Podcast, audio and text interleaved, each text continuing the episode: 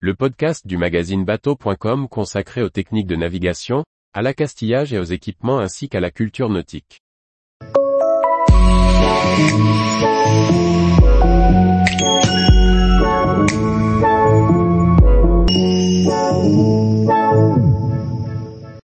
Taille de map, une application pédagogique pour visualiser la marée.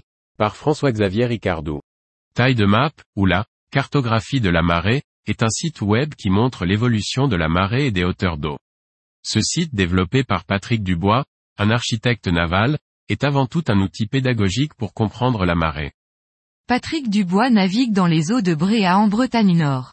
Quand le CHOM a publié les cartes litho 3D, ce plaisancier a eu l'idée de les compiler avec les données des marégrammes présents sur le littoral. Ainsi, avec le dessin du fond et les hauteurs d'eau, le logiciel peut calculer la hauteur d'eau au-dessus d'un point de la côte. Ainsi sont nées les cartes taille de map, tout d'abord pour les besoins personnels de son créateur sur l'île verte à Bréa, puis sur tout le littoral breton. Désormais, la zone de couverture va de Granville au golfe du Morbihan. La zone de Belle-Île, Ouat et Édic devrait prochainement compléter le catalogue.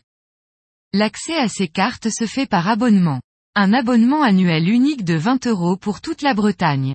Le logiciel donne accès à un calendrier avec les coefficients de marée, mais surtout la possibilité d'intégrer un pied de pilote sur sa carte, pour placer les zones non navigables en rouge par exemple.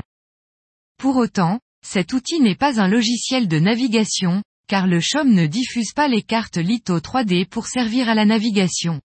Taille de map ne propose donc pas de se situer avec un GPS. C'est avant tout un outil pédagogique pour faire découvrir les marées à ceux qui ne connaissent pas, un outil ludique pour jouer avec les heures et découvrir la mer qui part et revient. Enfin un logiciel d'information qui pourrait convenir pour des zones touristiques et sécuriser la pêche à pied pour prévenir certains utilisateurs. Tous les jours, retrouvez l'actualité nautique sur le site bateau.com. Et n'oubliez pas de laisser 5 étoiles sur votre logiciel de podcast.